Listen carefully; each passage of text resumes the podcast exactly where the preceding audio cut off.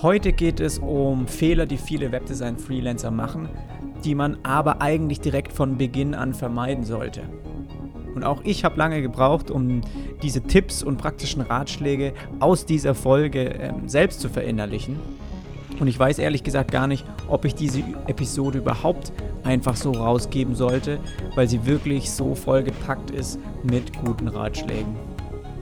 Der Deal ist ja normalerweise, seine besten 10% kostenlos und im Voraus preiszugeben und dann irgendwie etwas zu verkaufen. Aber was in diesem Beitrag steckt, ist wirklich um ein Vielfaches mehr. Ich saß morgens ganze drei Stunden pausenlos am Schreiben und war selbst überrascht, wie viel und was überhaupt alles zusammengekommen ist. Und ich sag's dir ganz ehrlich, wenn du diese 13 Fehler als Freelancer schon von Anfang an vermeidest, dann halbierst du die Zeit, um auf das Level von anderen Selbstständigen zu kommen.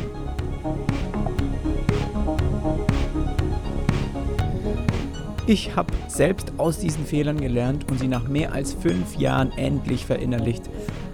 Aber da auch bei mir das in der Vergangenheit nie ohne die Erfahrung von anderen geklappt hat, habe ich gedacht, möchte ich auch mein Wissen und das, was ich gelernt habe in den letzten Jahren, an dich weitergeben und das komplett kostenlos. Heute und jetzt geht es um Geld, um Kunden, um die richtige Zusammenarbeit, um Positionierung auf dem Markt, um den Mehrwert deiner Arbeit und um die Business-Seite von Design. Insgesamt sind es 13 Punkte und es ist wirklich vollgepackt bis oben hin. Deswegen Los geht's.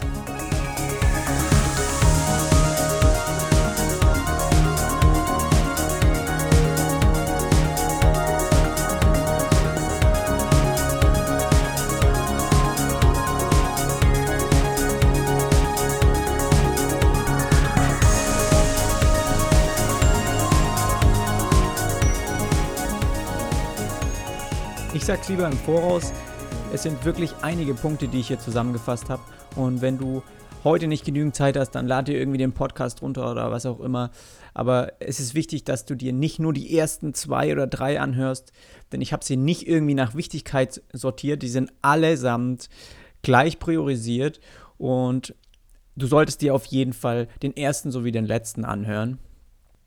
Wenn du irgendwie eine Frage zu irgendeinem Punkt hast, dann schreib mir am besten eine Nachricht auf jonasarlet.com slash Kontakt und dann schaue ich, dass ich dir so schnell wie möglich antworte.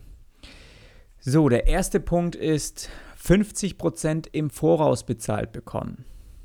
Ich weiß nicht, wie du das momentan handhabst, aber viele Designer arbeiten für jemand, aber bekommen dafür kein Geld. Und das ist kein Scherz. Ich selbst war mal in so einer Situation und habe daraus gelernt. Und du musst einfach sicher gehen, dass du die Hälfte schon im Voraus bezahlt bekommst. Aus dem Grund einfach, dass du nur dadurch weißt, dass der Auftrag auch wirklich ernst gemeint ist. Ja, wenn dir jemand im Voraus schon Geld überweist, dann weißt du auch, dass der Auftrag äh, echt ist, dass, es, dass du wirklich loslegen sollst. Und wenn dir einfach jemand vom, von einem Projekt erzählt, dann hört sich das am Anfang immer schnell so interessant an und cool und man steigert sich dann weiter rein und würde am liebsten schon direkt loslegen. Das war bei mir auch selbst gerade am Anfang so. Und genau dann ist es halt wichtig, dass man erstmal so einen Schritt zurück macht und die Fakten aufschreibt. Ja, alles, was man irgendwie bis dahin besprochen hat, dass man den rechtlichen Part äh, irgendwie zusammenfasst, weil das gehört genauso dazu. Und nur indem du eben Verträge und Angebote konsequent durchziehst, wirst du auch ernst genommen. Das ist auch ein Teil davon, wo der Kunde dann merkt, aha, das ist ja kein Amateur, mit dem ich arbeite. Ähm, es ist wichtig, dass wir einen Vertrag unterschreiben und dass ein Angebot zusammen durchgegangen wird. Und sobald dann der Auftrag erledigt ist, dann kannst du dem Kunden die anderen 50% in Rechnung stellen. Also ganz simpel, am Anfang die Hälfte zahlen und am Ende, wenn sobald das Projekt übergeben wurde und alles zufriedenstellend ist, dann stellst du ihm nochmal eine Rechnung mit den anderen 50%. Und das ist, was ich lange Zeit nicht gemacht habe, bis ich auf die Schnauze gefallen bin. Und seitdem gibt es eben keinen Auftrag mehr, der anders gehandhabt wird. Und weil ich das auch hier jetzt schon so ein bisschen angesprochen habe, ich glaube, ich mache in einer anderen Podcast-Folge, beschreibe ich eben diesen, diesen Case nochmal ein bisschen genauer. Äh, in dem Fall ist es unglücklich für mich ausgegangen, aber sowas wird mir nie, nie wieder in mein, meinem Leben passieren, weil ich eben, wie gesagt, seitdem einfach im Voraus Geld bezahlt bekomme und bisher war das auch für die Kunden, die ich gearbeitet habe, auch nie irgendwie ein Problem. So, der nächste Punkt ist, du musst dich und deinen Fachbereich besser positionieren. Und das ist wahrscheinlich was, was der ein oder andere schon oft von mir gelesen hat. Und man kann es auch nicht oft genug wiederholen. Es ist einfach so, in, in erster Linie bist du Designer, klar. Aber dann ist die Frage, was genau, ja? Wie positionierst du dich? Bist du Webdesigner, bist du User Interface Designer, bist du Experience Designer? Oder doch irgendwie Entwickler, also programmierst du auch? Oder was machst du überhaupt alles? Und ich kann dir versprechen, dass niemand dir glaubt, dass du Experte in allen von diesen Bereichen bist. Ja, egal wie viel du auf deine Website schreibst, kein Seitenbesucher, der auf deine Seite kommt, um dich irgendwie für einen Job zu buchen, glaubt dir, dass du gleich gut in jedem der Punkte bist. Kann nicht sein. Und je mehr Kunden du damit ansprechen willst, ja, weil deine, dein, dein Ziel ist es ja, du denkst dir, hey, wenn ich nicht nur, nicht nur Webdesigner, sondern auch User Interface Designer oder auch Entwickler auf meine Website schreibe, dann bekomme ich mehr Kunden, dann ich, dann ich, bin ich breiter gefächert. Aber ich sag dir, dass je mehr Kunden du ansprechen willst, desto weniger erreichst du. Weil die Kunden, die dich wirklich gut für einen Beitrag bezahlen, die suchen nicht jemanden, der alles kann. Die suchen dann wirklich einen Spezialisten auf einem bestimmten Gebiet und genau dahin musst du dich auch entwickeln. Ich habe selbst gelernt und bei mir äh, hat das auch ein paar Jahre gedauert, um mich in diese Richtung ja zu entwickeln. Aber jetzt weiß ich, dass ich je, je mehr Experte ich in einer Sache bin, desto mehr Qualität kann ich auch liefern ja, weil ich mich nur in, in diesem Bereich beschäftige und desto höher kann auch dein Preis sein. Also nochmal, je mehr Experte du in einer Sache bist, desto mehr Qualität kannst du liefern und desto höher kann auch dein Preis dafür sein. Als Beispiel jetzt irgendwie dein Kunde braucht ein Layout für einen Online-Shop und muss sich dann zwischen ein paar Designern entscheiden oder zwischen verschiedenen Freelancern entscheiden, wer jetzt den Auftrag bekommt. Und wenn er sich dann die Portfolios anschaut und da ist jemand dabei, dabei der, wo die letzten fünf Projekte irgendwie ein E-Commerce-Shop waren, wo er ein, ein Knüller-Design-Layout gebastelt hat, dann ist die Chance sehr groß, dass er diese Person für seinen Auftrag nimmt. Ja? Weil er sieht, diese Person, äh, dieser Designer hat sich eben auf zum Beispiel Online-Shops ähm, spezialisiert. Und das, gleichzeitig ist es dann eben auch wichtig, das Portfolio mitzufiltern. Also es bringt nichts, irgendwie auf deine Website zu schreiben, ich bin äh, Webdesigner und dann zeigst du in deinem Portfolio aber irgendwie ähm, ja eine Leidenschaft, die du nebenher machst, also zum Beispiel Fotoprojekte oder irgendwelche Printgeschichten. Ja, wenn du kein Print anbieten möchtest, dann packst du auch nicht in dein Portfolio. Ist ganz einfach. Du musst zeigen, in welchem Bereich du arbeitest und welche Kunden du eigentlich willst. Und wenn du damit schon früh genug anfängst, dann hast du auch nach den ersten Jahren die besten Karten in der Hand. Und das ist ja genau der Grund, warum ich den Punkt hier schon mit reinmache. Also wenn du dich entscheidest oder wenn du auch gerade dabei bist oder in den Anfängen von, einem, von deiner Freelance-Karriere bist, dann versuch einfach von Beginn an, dich festzulegen auf einen Bereich, den so zu kommunizieren, ja, wenn dich jemand fragt, hey, was machst du eigentlich, dann sagst du ja auch nicht zehn verschiedene Sachen, ja, dann sagst du, äh, ja, ich bastel äh, User Interface Designs für Unternehmen verschiedener Größen, und genauso musst du eben das auch auf deiner, deiner Website handhaben. Der dritte Punkt, lerne die Business-Seite von Design kennen. Und das ist der Punkt, bei dem immer alle sagen, das wird dir irgendwie in der Schule nicht beigebracht. Und es stimmt auf jeden Fall auch, davon hast du am Anfang keine Ahnung. Aber das ist nicht irgendwie ein Fehler von dir, sondern das ist ein Problem und auch ein Fehler, das im Schulsystem liegt. Weil während der, deines Studiums und, oder deiner Ausbildung, wenn du mal zurückdenkst, dann wirst du so ein bisschen darauf getrimmt, in einem System zu funktionieren. Und dieses System sieht eben nicht vor, dass du irgendwie ausbrichst oder einen anderen Weg gehst. Ja, es ist oft so, dass sie dir ähm, das Handwerk beibringen oder zeigen, wie du eben für eine Firma als Angestellter arbeitest. Aber das Ziel eines Lehrers ist nicht unbedingt dir zu zeigen, wie man scheitert und danach wieder aufsteht. Du lernst das Designhandwerk und bekommst die Skills, irgendwie Dinge schön zu machen, ja, oder schön zu gestalten. Das ist so die Aufgabe vom Designer und das bekommst du eben da so beigebracht.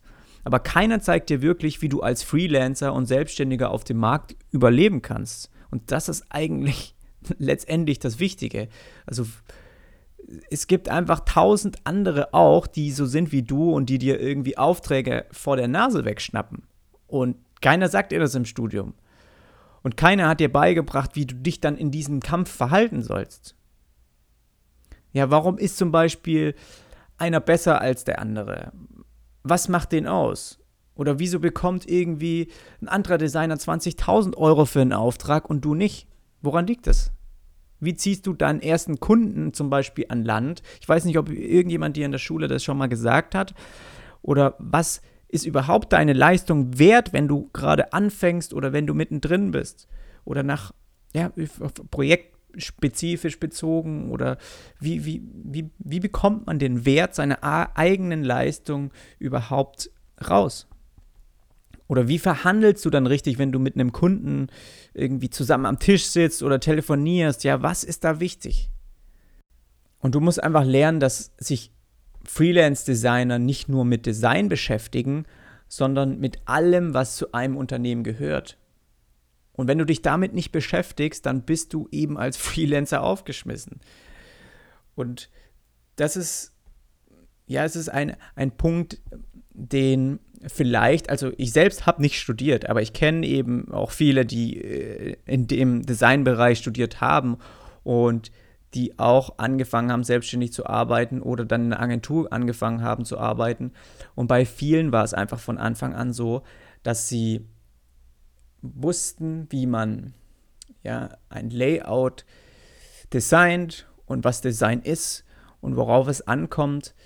Aber ihnen hat es eben gemangelt an Zusammenarbeit oder an, an ja, an, an bestimmten Verhaltensweisen gegenüber anderen Personen, wenn es darum geht, eben sie zu überzeugen, dass irgendein Design gut ist oder ja, einfach darüber zu reden auch. Und ja, letztendlich geht es eben darum, sich wirklich auf dem Markt gut zu verkaufen. Und da gehört natürlich Erfahrung dazu. Aber wenn du von Anfang an auch in dieser Richtung eben was lernst und nicht nur versuchst, einfach ein geiler Designer zu sein, dann glaube ich, hast du mehr Chancen, auch erfolgreich zu sein oder schneller auch zu werden. Und da ist der nächste Punkt auch, dass du lernen musst, dass alles Design ist und dass Design auch die Lösung für alles ist. Weil viele denken und begrenzen sich so mm, auf das Layout oder das, was sie irgendwie auf dem Bildschirm sehen und denken, das ist Design. Ja, aber nicht nur dein, dein Layout hat mit Design zu tun, alles um dich herum ist irgendwie gestaltet. Also wenn du dich gerade jetzt mal umschaust, dann siehst du, dass manches ist irgendwie schlechtes Design und manches funktioniert gut, aber alles funktioniert auf eine bestimmte Weise, da es aussieht, wie es aussieht. Also da sind, haben sich Leute Gedanken drüber gemacht und deswegen ist es von der Haptik oder vom Feeling und vom Aussehen her so, wie es eben ist. Und genauso kannst du auch Lösungen für die Probleme deines Auftraggebers gestalten. Ja, egal, ob du jetzt als Freelancer für eine Agentur oder für ein Unternehmen arbeitest oder selbst einen eigenen Kunden hast, musst du dir einfach überlegen, der Kunde, der will nicht einfach nur eine Website haben, wie alle anderen.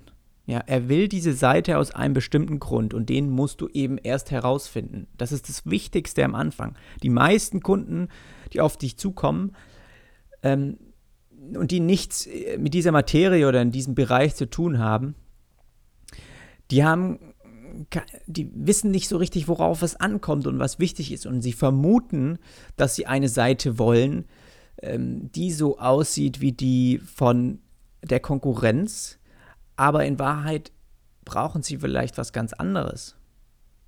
Und diese Probleme von, von Kunden sind erstmal nicht mit Design in Verbindung zu bringen, ja, also er denkt, hey, was ich dir ja gerade erzähle, das, das sind vielleicht betriebsinterne Probleme, ja, aber trotzdem ähm, gibt es Möglichkeiten, diese mit Design zu lösen. Und das auch ähm, ganz klar zu sagen, dass manchmal die Funktion und die Bedienbarkeit wichtiger ist als überhaupt das Design selbst. Also ein starkes Layout zu basteln ist, liegt nicht nur darin, Entschuldigung, ähm, dass es irgendwie gut aussieht, sondern es muss auch einfach zu bedienen sein und ja, es ist legt nicht immer, es ist, reicht eben einfach nicht nur irgendwas schön zu machen. Und dafür ist es eben wichtig, wenn wir gerade so bei diesem Thema Kunde und Problem sind und was möchte er überhaupt haben, ja, dann nicht von Anfang an einfach ja zu ähm, einfach nur zu fragen, ja, was, oder äh, einfach nur den, den Auftrag zu lesen und dann äh, direkt anzufangen, niemals solltest du auf diesem Weg irgendwie äh, direkt ein Layout gestalten. Es kann nicht sein, dass dir jemand einen Auftrag zuschickt und du nicht irgendeine Frage zurückschickst. Es gibt's nicht. Es gibt immer irgendwelche Fragen, die vergessen worden sind und da geht es einfach darum, erstmal sich einen klaren Kopf zu machen, was überhaupt wichtig ist in einem Projekt und einfach alle möglichen Fragen zu stellen. Und das ist der nächste Punkt auch, das stelle mehr Fragen und dann noch mehr und dann noch mehr. Ja, es ist nicht schlimm. Du bist, du bist auch ein Experte, indem du Fragen stellst, ja. Das heißt immer nicht gleich, äh, äh, ja, aber wenn ich Fragen stelle, dann kommt das ja so rüber, als ob ich nichts weiß. Wenn du die richtigen Fragen stellst, dann merkt der, der, der gegenüber sitzt oder der dir zuhört, der merkt sofort, ob du ein Experte bist. Und diese Fragen kannst du dir auch vorbereiten. Die sind von Mal, von Auftrag zu Auftrag sind die ähnlich. Und wenn du am Anfang eines Projekts die richtigen Fragen stellst, dann bekommst du Antworten, die du ohne diese Fragen auch nie erfahren würdest. Ja, wenn du direkt anfang, anfängst, äh, irgendwie ein Design zu erstellen, dann würdest du eben eine bestimmte Phase überspringen, die sehr wichtig ist in einem Projekt. Viele denken schon im Voraus, die Ursache für irgendein Problem gefunden zu haben, aber oft steckt eben mehr dahinter und genau dann musst du auch versuchen, die Kontrolle zu übernehmen. Ja, es ist wichtig, dass auch wenn du mit einem eigenen Kunden arbeitest oder auch wenn du ja mit anderen Mitarbeitern zusammen an dem Design bist, äh, irgendwie so ein bisschen so ein so eine Kontrolle auch vermittelst. Ja, also du musst dir sicher sein in dem, was du tust. Es, äh, du kannst nicht irgendwie Schiss haben oder sowas, weil sowas merken die anderen dann sofort. Also wenn ein Kunde zu dir kommt und fragt, ey, ob du ihm nicht bei irgendwas helfen kannst, dann geht es eigentlich ziemlich schnell, dass du diese dominantere Rolle übernimmst und ihm dann Fragen, Fragen, Fragen stellst und er eigentlich nur noch antworten muss. Ja, und sofort sieht, hey, er das ist hier was, wo er die, den, den Löffel abgegeben hat, weil ähm, jemand einfach mehr Ahnung hat. Und genau diese Rolle musst du eben übernehmen. Und deine Aufgabe ist es dann bei jedem Projekt, das Warum des Problems herauszufinden. Und erst dann weißt du auch, wie die Lösung dafür aussehen muss. Und fängst du erstmal an, die, die richtigen Lösungen zu gestalten, dann wird das schlichtweg pures Gold für den Kunden sein. Wenn du wirklich weißt, was das eigentliche Problem ist Und wenn du dafür die Lösung gestaltest, dann wird es den Kunden erfolgreich machen. Und eine Faustregel dafür ist, dass du einfach so fünfmal auf jede Antwort, die, de, das gegen, die der Gegenüber dir gibt, wieder warum fragst. Um dann eben beim fünften Mal warum die Ursache zu finden. Und das kannst du einfach mal ausprobieren, ja. Auch wenn du irgendwie abends äh, mit deinem Freund oder mit deiner Freundin oder mit deiner Frau oder Mann am Tisch sitzt beim Essen. Es gibt ständig irgendwelche Konversationen, ja. Also das ist ein ständiges Training dafür. Dann frag ein, ja, wenn dir das der Gegenüber dir irgendwie was erzählt, dann sind oft Fragen dabei. Und dann frag einfach mal, hm, warum war das so? Ja, und dann erzählt sie, ja, hm, hm. und dann sagt sie, warum das denn? Oder was war dein Gedanke dahinter? Oder warum sollte das helfen? Oder warum sollte das so aussehen? Warum, warum hast du dir das gedacht? Und irgendwann merkst du, es geht nicht mehr weiter und dann hast du eben die Ursache dafür gefunden.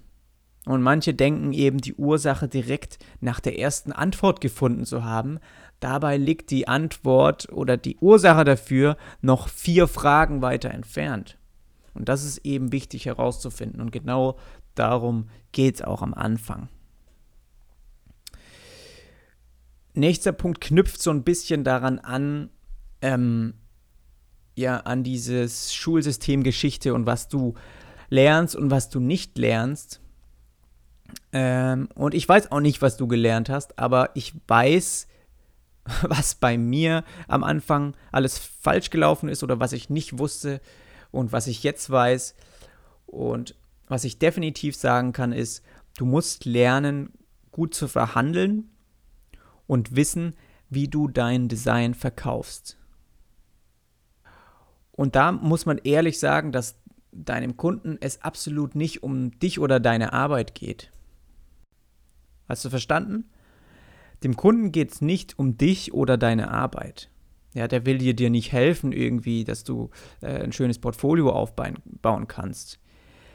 Es geht um den Erfolg und wie du ihm helfen kannst, diesen noch größer zu erweitern. Es geht also nicht um deinen Erfolg, sondern um den Erfolg des Kunden. Und genau darin besteht auch deine Aufgabe. Und das ist sehr wichtig von Anfang an zu verstehen. Weil du bist letztendlich dafür zuständig, ihm zu helfen, noch erfolgreicher zu werden, noch mehr zu erreichen, noch mehr Geld zu machen. Und das ist keine, ja, braucht man überhaupt nicht schönreden irgendwie an dieser Stelle. Es ist bei jedem Kunden so. Jeder Auftraggeber, der zu dir kommt, kommt ja aus einem bestimmten Grund. Und meistens ist das einfach Erfolg. Ja, natürlich kannst du irgendwie für irgendwelche Charity-Veranstaltungen was machen, aber was wollen die? Sie wollen auch noch einen größeren Bekanntheitsgrad bekommen. Sie wollen auch noch mehr Geld bekommen, um noch mehr äh, armen Ländern zu helfen. Also es geht immer darum, irgendwie von einem bestimmten Level zu einem nächsten Level zu kommen. Und genau darin besteht deine Aufgabe als Designer, ihm zu helfen, auf dieses Level zu steigen. Und du wirst ganz sicher etliche Male eine Jobanfrage bekommen und dein Angebot schreiben und dann abgewiesen werden, weil du anscheinend zu teuer bist. Und der Punkt ist, dass du nicht zu teuer bist, der Preis, der da auf deinem Angebot steht, den du selbst dir errechnet hast, den du selbst dorthin geschrieben hast, der steht dort auch aus einem bestimmten Grund. Und dazu musst du auch von Anfang an stehen. Und wenn dein Angebot nicht angenommen wird, dann kann das verschiedene Ursachen haben. Und hier sind einfach mal zwei Gründe, an was das liegen kann. Und meistens ist es einer von beiden. Und zwar erstens, entweder dein Angebot ist nicht angenommen worden, weil der Kunde nicht versteht, was für einen großen Mehrwert du ihm liefern kannst. Und deshalb führt auch kein Weg daran vorbei, irgendwie diesem Kunden einfach konsequent abzusagen. Ja, weil du kannst ihn nicht umwandeln in irgendeinen besseren Kunden oder ihm erklären, ja, aber, aber, äh, ähm, äh, ich will aber den Auftrag haben und dann gehe ich halt runter mit dem Preis. Es geht, das so funktioniert das Business eben nicht.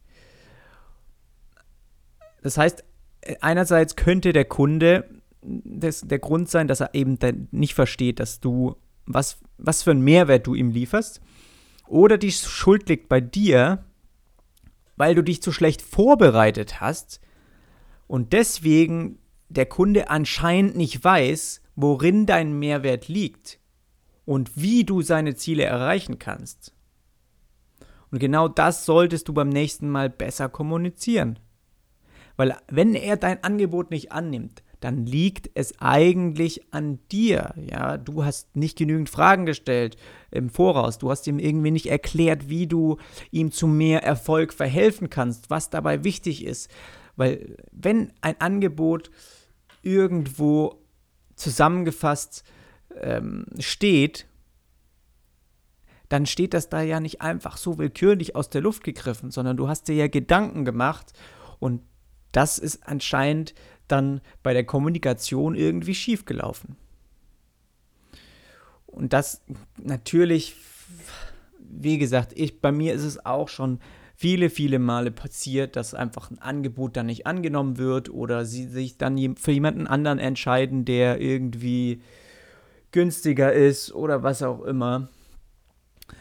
Ähm, wenn du als Freelancer arbeitest, ist es bestimmt auch oft auf Stundenbasis. Und da ist es natürlich nochmal ein bisschen eine andere Geschichte. Ja, wie viel, ja, wie verhandelst du dann mit der Agentur, wie viele Tage du für das Projekt arbeiten darfst und so.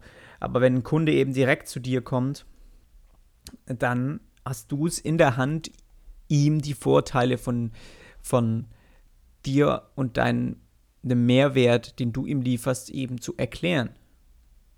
Und das muss man von Anfang an richtig machen und lernen.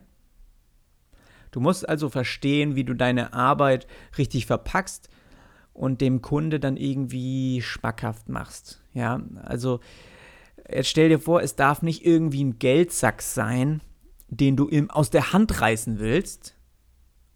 Das so darf sich für ihn nicht anfühlen. Du musst ihm erst zeigen, wie der Geldsack durch deine Arbeit immer größer und größer wird. Und dann am Ende nimmst du dir ein Teil aus diesem Geldsack und das ist aber nur so ein ganz kleines Häppchen, ja, nur so ein paar Münzchen. So muss sich das für ihn anfühlen.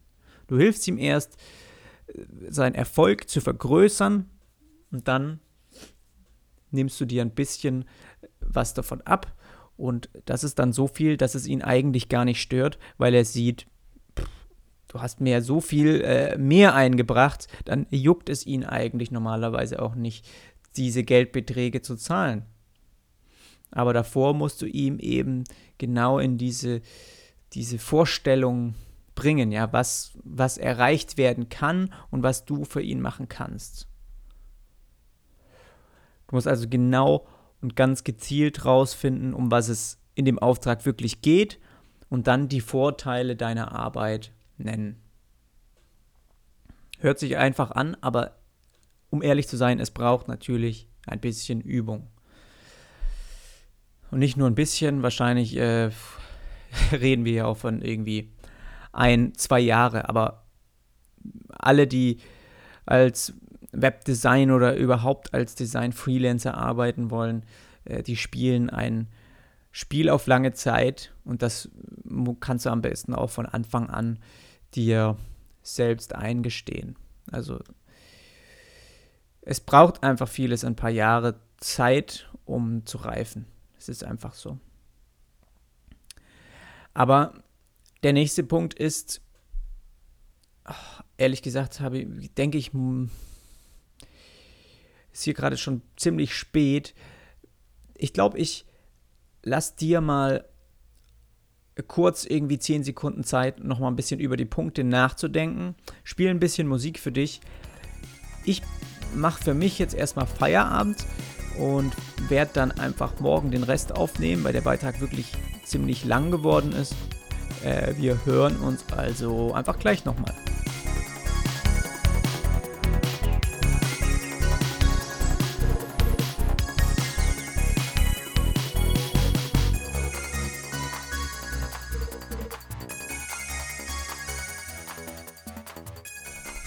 Und da sind wir auch schon wieder zurück.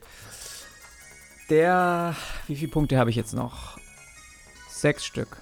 Das schaffen wir. Zack, zack. Fang an zu realisieren, dass deine Arbeit für den Kunden mehr wert ist, als er dir bezahlt. So, was steckt dahinter? Ich weiß, wie du dich gerade am Anfang fühlst. Bei jedem Angebot, das du schickst und das du dem Kunden irgendwie gibst und bei jeder Verhandlung hast du so ein mulmiges Gefühl im Bauch. Ja, dass irgendwie, ja, ich glaube, mein Preis ist zu hoch und soll ich das nicht lieber ein bisschen, soll ich nicht lieber ein bisschen runtergehen, äh, dann nimmt er das Angebot vielleicht noch eher an. Aber ich sag dir, lass dich nicht überreden, deine Arbeit unter Wert zu verkaufen. Nur weil du gerade keinen Auftrag hast oder du den Job unbedingt haben möchtest. Und was eben ganz wichtig ist, dass du nicht bekannt dafür werden willst, immer derjenige zu sein, der bei Verhandlungen nachgibt. Weil jetzt musst du dir vorstellen, äh, du diskutierst einmal um einen bestimmten Preis, den du vertrittst und der eben ja, festgelegt ist für ein Projekt und du willst eigentlich dabei bleiben, aber jetzt schafft es eben die andere Person, dich zu überreden, nochmal ein paar Tausende runterzugehen. Ja, oder von deinem Stundensatz einfach mal nochmal 20 Euro wegzunehmen. So, was passiert dann? Einerseits hast du ein schlechteres Gefühl, aber andererseits wird dieser Kunde natürlich, ja, wenn du gut mit ihm zusammenarbeitest, und da, davon gehe ich natürlich aus, dass du exzellente Arbeit leisten wirst, die über dem Preis liegt, den du ihm gegeben hast, weil sonst hättest du ja nicht einen höheren Preis genannt. Und was passiert dann mit diesem Kunden? Er wird dich weiterempfehlen als jemanden, der bei Verhandlungen nachgibt. Mit dem man gut reden kann, mit dem man nochmal ein bisschen einen Preis drücken kann.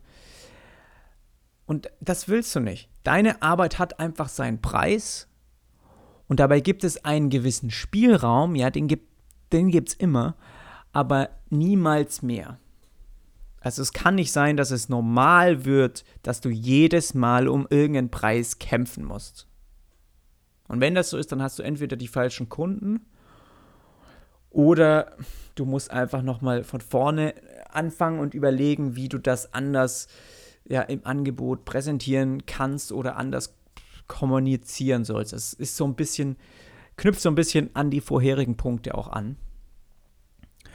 Und ich kann sagen, bei mir ist es so, dass wenn ich persönlich heute irgendwie Anzeichen dafür spüre, dass ein Kunde, ja, dass es dem Kunden nur um Geld geht, dass er so wenig wie möglich zahlen will oder dass er immer, immer so Fragen stellt, ja, was kostet das, ja, was kostet das? Oder ja, so viel können wir eigentlich nicht zahlen oder sowas, dann leite ich das Projekt oft schnell weiter oder sage es ab. Also immer freundlich mit, hey, äh, dafür habe ich gerade keine Kapazität zur Verfügung, aber ich würde mich freuen, in Zukunft nochmal mit dir zusammenzuarbeiten, weil ich einfach aus der Vergangenheit gelernt habe und ich weiß in meinem Kopf, dass egal, ob ich diesen Kunden jetzt absage, aber ein nächster Auftrag wird auf jeden Fall kommen.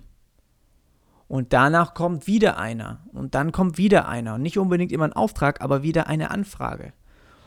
Und auch wenn irgendwie mal zwei Monate eine Flaute war, heißt es nicht, dass du deswegen einfach das nächste Projekt annehmen musst. Ja, weil du denkst, du hast dann sonst äh, hast du keine Kohle mehr und willst aber noch weiter als Freelancer arbeiten. Es geht nicht darum, irgendwie beschissene Projekte anzunehmen und die zu machen oder irgendwie dann nicht ein gutes Gefühl haben, partnerschaftlich mit einem Kunden zu arbeiten oder mit einer Agentur, darum geht es nicht. Wenn, wenn die Atmosphäre nicht stimmt, dann äh, ist, ist auch das Geld egal. Dann machst du einfach deine Arbeit irgendwann nicht mehr gut. Und das ist wichtig, eben genau das zu vermeiden. Und da hilft es einfach nur, es ist, ein, es ist so eine Kopfsache und es ist auch sehr schwierig, auch gerade am Anfang das, das hinzubekommen, nicht gleich euphorisch zu sein, wenn irgendwie wieder eine Auftragsanfrage oder eine Projektanfrage reinkommt äh, und eigentlich die direkt machen zu wollen, weil ja, es ist einfach lieber äh, die Aufträge, die, wo du weißt, dass wenn du so ein bisschen skeptisch entgegenschaust, lieber die dann absagen. Und wenn du keine, kein Geld hast am Anfang, dann lieber nochmal irgendwo jobben. Ähm, aber ich würde nicht die Schiene von Anfang an fahren, genau diese, ich nenne sie jetzt einfach mal schlechten Projekte oder schlechten Kunde anzunehmen, nur weil du das Geld brauchst. Deine Arbeit ist mehr wert und was der Kunde dir bezahlt, ist zu wenig. Und das muss man einfach verstehen. Was ich lange Zeit auch nicht gemacht habe, das ist wieder ein eigener Punkt, ist ähm, mit einem Gewinnzuschlag zu arbeiten. Das ist auch ein Punkt, der ganz schnell abgehakt ist, aber der sehr, sehr wichtig für dich selber und für dein eigenes selbstständiges Arbeiten ist. In Grum, Im Grunde genommen heißt das, also Gewinnzuschlag, ähm, dass du in jedem Angebot nochmal 10, 20 Prozent obendrauf packst. Je nachdem. Bei mir sind es 20 Prozent. Und das Geld ist wichtig, damit du wachsen kannst. Du selbst du willst nicht immer auf der gleichen Stelle gehen, oder? Also ich denke, dass auch du dir irgendwelche Ziele setzt. Und wenn nicht, solltest du schleunigst damit anfangen. Aber es geht ja darum, irgendwie auch den nächsten Schritt zu machen und auf ein anderes Level zu kommen. Du willst ja nicht jahrelang immer nur das Gleiche machen und äh, den gleichen, die, die, die, die gleiche Arbeit für das gleiche Geld. Ja, du wirst auch besser und das geht aber auch ein Stück weit dann nur, indem du ähm, nach vorne schaust und eben diese Gewinnmarge, also Gewinnzuschlag, Gewinnmarge, ähm, ist genau dafür gedacht, dass du eben dieses Geld nutzt, um weiterzukommen, ja, um dich ein bisschen zu vergrößern, um mal einen nächsten Schritt machen zu können. Und beim nächsten Angebot, sage ich dir, packst du einfach 20% obendrauf. Und das ist auch oft, es sollten nochmal andere 20 Prozent eigentlich sein, aber diese 20 Prozent ja, dienen auch ein Stück weit, äh, ist auch so eine Sicherheit, ja, falls einfach mal irgendwas passieren sollte oder sowas, dann weißt du einfach, dass das Geld auch noch ähm, zur Verfügung steht und du hier nicht irgendwie mit einem totalen Minus rausgehst. So, nächster ist, du musst dich von Anfang an besser präsentieren. Ich habe den Fehler gemacht, dass ich die ersten drei Jahre als Freelance-Designer gearbeitet habe. Da war ich aber mucksmäuschenstill. Ja, was meine ich damit? Als Freelancer oder als Designer, als Selbstständiger überhaupt darfst du dich nicht verstecken. Du musst zeigen einfach, dass es dich gibt. Der Markt ist so riesig und es gibt so viele und keiner weiß am Anfang, dass du überhaupt existierst. Und ich war nie so wirklich äh, ein Freund von, von Social Media und habe auch das nicht irgendwie exzessiv genutzt. Ja, ich hatte irgendwie natürlich einen Facebook-Account vor sechs Jahren, aber ich habe mich nicht bei Behance angemeldet oder ich habe auch nicht auf Dribble irgendwelche Bilder gepostet. Als ich angefangen habe, ähm, selbstständig zu arbeiten, da hatte ich so einen kleinen Kundenstamm und nach jedem Auftrag ist durch eine Empfehlung, also durch Mund-zu-Mund-Propaganda, irgendwie der Kunde hat mich weiterempfohlen, ist dann halt irgendwann mal jemand Neues dazugekommen. Ja, aber so dauert das Jahre, bis du richtig gute Projekte bekommst. Und ich merke das eben jetzt. Ich arbeite seit, oder was heißt ich arbeite, ich, ich schreibe seit einem Jahr jetzt fast regelmäßig, also wöchentlich Blogbeiträge, habe diesen Podcast gestartet, versuche jeden Tag auf irgendeiner Plattform irgendwie ein Bild oder irgendein Zeichen von mir zu geben und irgendwas zu posten. weil es einfach dazugehört. Das ist ein Teil deiner Arbeit. Nur so kommen, werden Agenturen, Unternehmen oder Kunden auf dich aufmerksam. Es geht nicht nur um Aufträge zu designen oder Projekte zu bearbeiten. Ein mega großer Teil ist auch Kundenakquise zu machen. Und es ist einfach bei uns gerade in der digitalen Welt nicht so, dass du irgendwie noch Flyer verteilst oder ja, das, es funktioniert einfach alles über diese Social-Media-Kanäle. Und je früher du das akzeptierst und je früher du da mitmachst, welche Plattform auch momentan trendy ist, also ich würde dir als Designer eben diese kostenlosen Möglichkeiten empfehlen, die es heutzutage gibt, wie vorhin schon gesagt, zum Beispiel Behance oder Dribble oder ja, gerade äh, Pinterest zum Beispiel ist ja auch visuell gedacht, also melde dich doch da an, statt, und wenn du jetzt sagst, ah, Twitter mag ich überhaupt nicht, und dann sage ich auch, ja, das wird vielleicht auch in Amerika mehr genutzt, aber dann solltest du stattdessen dich vielleicht eher bei Pinterest anmelden, weil das wenigstens noch ein bisschen was mit Bildern zu tun hat, und das ist ja letztendlich was, was mehr zu einem Designer gehört. Das sollte auch irgendwie so, es muss nicht jedes jeder Post muss nicht irgendwie perfekt sein. Das ist auch was, was, was lange dauert für viele, das zu lernen.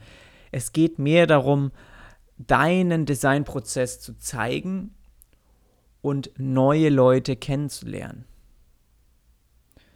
Also einfach deine Arbeit auch zu zeigen und deinen Namen ein bisschen zu verbreiten. Und das ist eigentlich so das, das Wichtige dabei. Und starte zum Beispiel auch YouTube-Videos, wenn du jetzt schon sagst, hey, ich will in den nächsten, das ist was, was jetzt in den nächsten Jahren definitiv kommt. Und auch wenn ich selbst, ich jetzt nicht irgendwann langsam anfange, Videos zu drehen, ähm, werde ich da nicht mithalten können, weil die einfach sich so langsam ja, die Plattformen bewegen in Richtung mehr Video und dann halt Augmented und Virtual Reality und das ist einfach was, wo wir lernen müssen, uns mit diesem Medium zu beschäftigen. Ja, wir müssen uns gut vor der Kamera präsentieren. Und je früher Leute dich wirklich sehen oder desto eher und, und, und, Entschuldigung, desto eher können sie Vertrauen eben auch zu dir aufbauen und das verkauft sich richtig, richtig gut. Ist, du musst dich nicht verstecken, auch am Anfang nicht, wenn du denkst, du hast nicht genügend äh, Projekte oder deine Arbeit ist noch nicht gut genug oder du hast noch gar keine Kunden gehabt.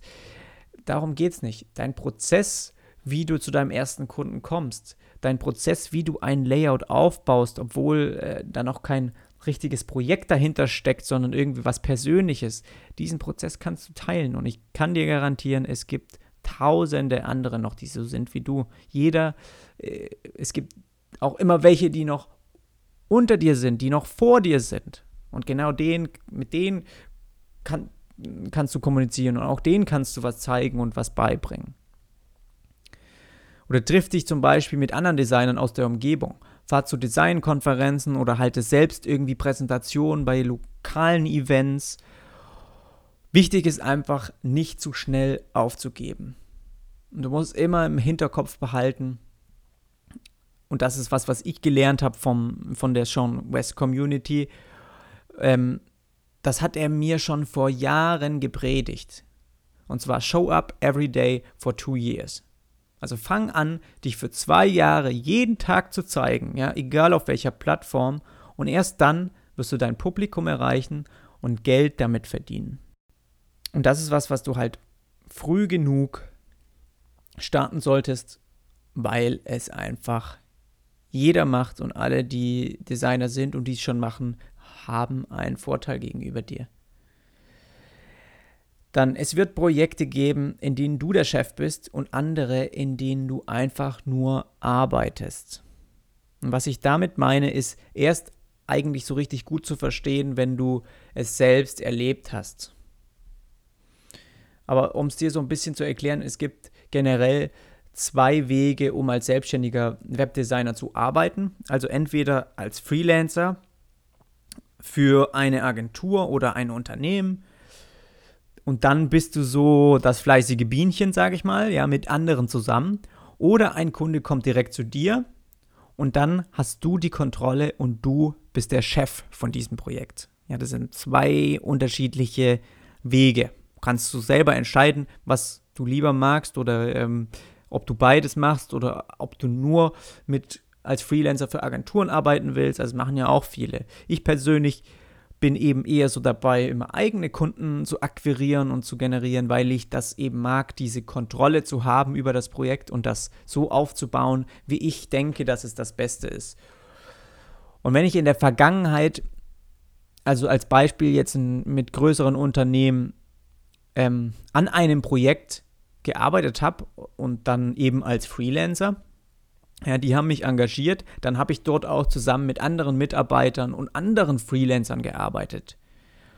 Und ich habe gelernt, dass dann als Arbeit, oder da muss ich nochmal sagen, dann, ich habe gelernt, ähm, das dann einfach nur als Arbeit zu betrachten, um meinen Lebensunterhalt zu verdienen.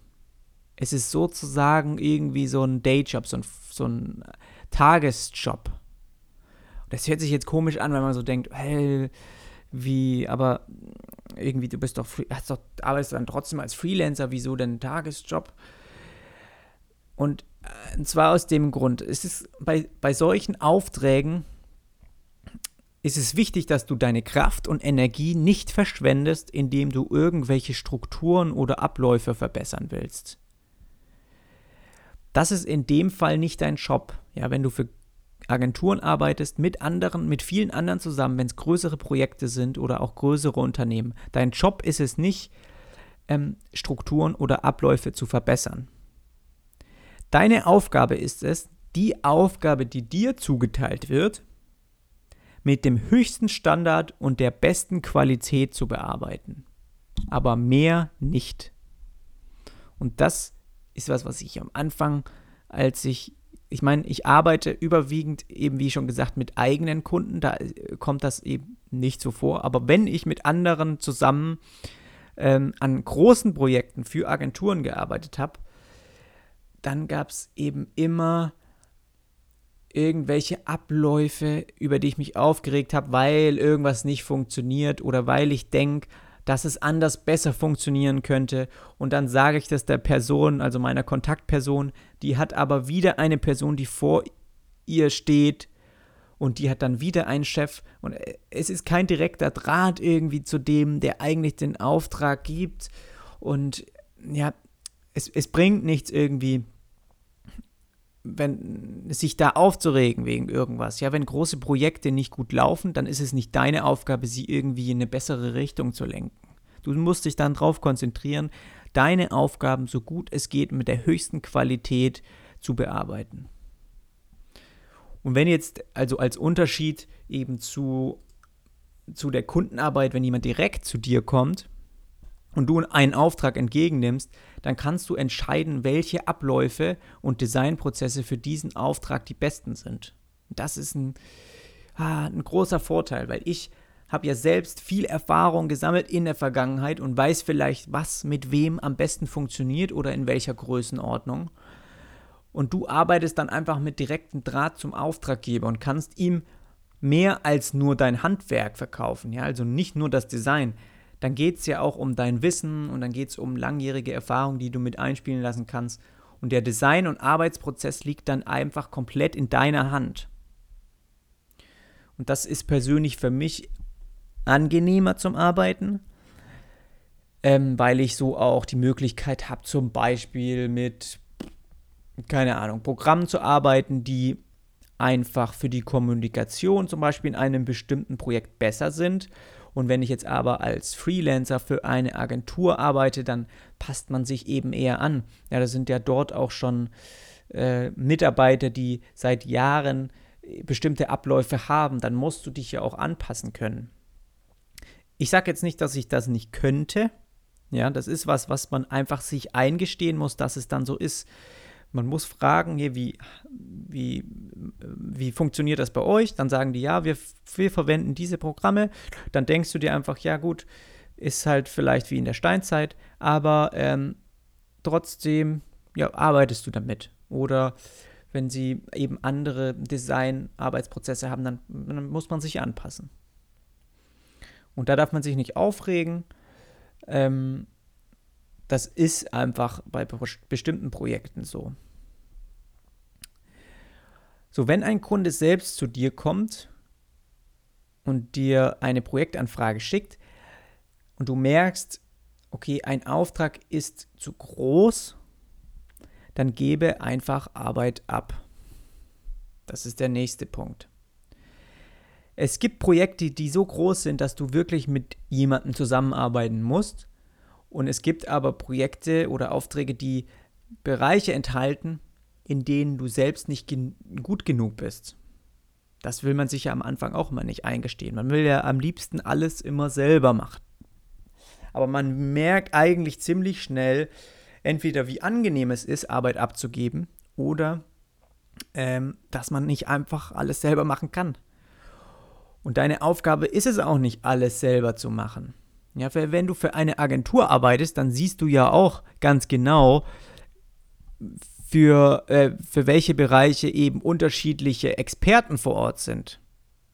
Es gibt für alles irgendwie bestimmte Personen. Und es wird immer jemand geben, der in einem Job besser ist als du.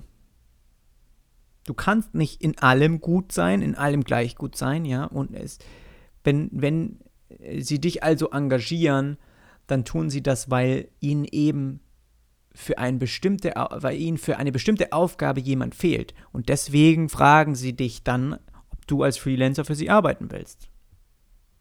Das heißt, sie suchen einen Experten in diesem Bereich. Und wenn du jetzt selbst für einen Kunden arbeitest, dann brauchst du nicht von Anfang an versuchen, alles selbst zu machen. Dann gebe einfach Arbeit an diejenigen ab, ähm, von denen du weißt, dass sie eben entweder den Job besser beherrschen als du oder ähm, von denen du weißt, dass es mit ihnen angenehm ist zu arbeiten oder das Projekt würde schneller gehen. Also es kann ja auch solche Vorteile haben, ja. Manchmal tut es einfach gut, auch mit jemandem anderen zusammen ähm, an einem Auftrag zu arbeiten, weil man sich ja, gegenseitig dann oft auch irgendwie Unsicherheit nehmen kann oder ja, manchmal geht es einfach dadurch schneller. Und natürlich bedeutet das, dass du auch Geld abgeben musst. Aber was heißt das? Dadurch, dass du jemanden anderen bezahlst, der dir hilft, bekommst du auch mehr Zeit für dich und deine Arbeit und kannst dich besser auf deine Aufgabe konzentrieren und diese mit mehr Qualität abliefern. Und das wird dem Kunde mit Sicherheit auffallen, weil letztendlich willst du das Projekt und den Auftrag eben so gut es geht ähm, bearbeiten. Und bei dieser Zusammenarbeit ist es auch ähm, wichtig, ja, je kleiner das Team ist, desto größer, sage ich mal, ist auch der Erfolg. Nicht unbedingt der finanzielle Erfolg, ja, oder der Erfolg von der Reichweite von irgendwie einem Projekt, auch ein interner Erfolg. Weil ein Projekt ist eben nur so gut wie die Leute, die für dieses Projekt arbeiten. Und je mehr dazu kommen, desto schwieriger wird es, die Zusammenarbeit ähm, zu halten und dadurch, darunter leidet auch das Projekt. Also je mehr irgendwie äh, ein Stückchen vom Kuchen abhaben wollen oder da irgendwie mitmischen. Und ein großer Auftraggeber heißt also nicht immer gleich auch angenehmes Arbeiten und mehr Erfolg. Ich habe als Freelancer schon für Unternehmen gearbeitet, bei denen Projekte mehr als ein Jahr gedauert haben und das nur, weil eben bestimmte Strukturen zu groß waren und jeder einfach ein Wörtchen mitreden wollte. Also ich habe nicht ein Stück ein Jahr lang irgendwie an einem Layout gebastelt, sondern äh, drei Tage gearbeitet, eine Woche gewartet. Dann wieder mal ein bisschen gearbeitet, wieder gewartet. Und das, so viel davon hätte verhindert werden können, wenn eben diese Strukturen einfach direkter wären, wären und ähm, ja, wenn es nicht so viele wären, die da irgendwie was zu sagen haben wollen. Und deshalb ist für mich wichtig, fokussiert und konzentriert an einem Projekt zu arbeiten. Und das ist auch nur mit den richtigen Leuten möglich. Und wenn du diese richtigen Leute gefunden hast, dann leg los. Und dann versuch auch die für ein anderes Projekt auch wieder mit denen zu arbeiten, weil wenn es so eine Harmonie einfach im Team gibt, wenn das wirklich gut funktioniert, dann ist das richtig viel wert und dann kann man auch wirklich viel erreichen. Und uh, fast eine Stunde schon erreicht, aber ich glaube, das ist der längste Podcast, den ich überhaupt schon mal aufgenommen habe. Der letzte Punkt ist, um das noch schnell zu sagen, denk darüber nach, was passiert, wenn das hier schief geht. Und mit das hier meine ich, wenn dein, deine Selbstständigkeit, deine Freelance-Arbeit, ja, wenn das irgendwie ähm, nicht funktioniert. Es hört sich immer alles schön und gut an, aber es steckt meistens mehr dahinter, als man denkt. Und deswegen solltest du dir auch einen Plan B machen und einen Plan C. Und du solltest auch offen dafür sein, vielleicht auch schon nach einem Jahr wieder als Festangestellter arbeiten zu müssen. Es muss nicht unbedingt heißen, ähm, dass es für jeden funktioniert, ja, als Freelancer zu arbeiten. Test es aus und habe aber auch noch so ein bisschen so einen Backup-Plan. Und diese 13 Punkte, die ich jetzt hier ähm, dir vorgestellt habe, waren nicht mit Sicherheit nicht alle, die ich irgendwie mir aus dem Ärmel schütteln konnte. Ja, also es könnte noch mehr Tipps geben in Richtung, okay, wie kannst du wirklich anfangen als Freelancer zu arbeiten? Also was für eine Vorbereitung braucht es dafür, um die ersten zwei, drei Aufträge zu bekommen? Wie viel äh, Ersparnisse sollte man haben und solche mehr, vielleicht noch solche Tipps, aber für mich war es wichtig, so diese wirklich lehrreichen Punkte irgendwie zusammenzufassen, die ich eben falsch gemacht habe oder aus denen ich wirklich gelernt habe in der Vergangenheit. Und alle anderen kommen vielleicht dann irgendwann mal noch in einem Teil 2 dazu, aber ich glaube, es war jetzt auch erstmal für, fürs Erste lang genug. Ich würde mich wie immer freuen, wenn du mir auf iTunes eine Bewertung geben würdest. Äh, das ist so ein bisschen der einzige Weg, um mehr, ähm, noch mehr Zuhörer zu erreichen. Und alle, die da eben wenig Sterne haben, sind da eher ja, ganz unten in der Schlange. Und ähm, das wäre schön, wenn ich das irgendwie so in den nächsten Monaten ein bisschen ändern könnte, weil ich, wie schon auch die letzten Male gesagt, wirklich Bock habe ähm, auch Podcasts aufzunehmen und verschiedene Themen zu behandeln. Und deswegen ja, ist das so ein bisschen ein Zeichen dann für mich, dass ich auf einem guten Weg bin und dass ich auch so ein bisschen mehr noch davon machen soll. Und ja, würde ich mich freuen, einfach nochmal bei iTunes äh, mein, mein Webdesign-Podcast suchen und dann einfach ähm, nochmal gern auch ähm, 5 Sterne oder einen Kommentar schreiben. Ansonsten findest du in den Show Notes den passenden Artikel zu diesem Podcast. Ähm, falls du irgendwie in Textform nochmal was brauchst oder den Beitrag aber an jemanden weiterleiten möchtest, dann kannst du das auf jeden Fall gerne tun. Falls du ähm, regelmäßig über neue Beiträge informiert werden willst, also manchmal gibt es auch einen Blogbeitrag, den du nicht ähm, oder den ich nicht als, als Podcast aufnehme.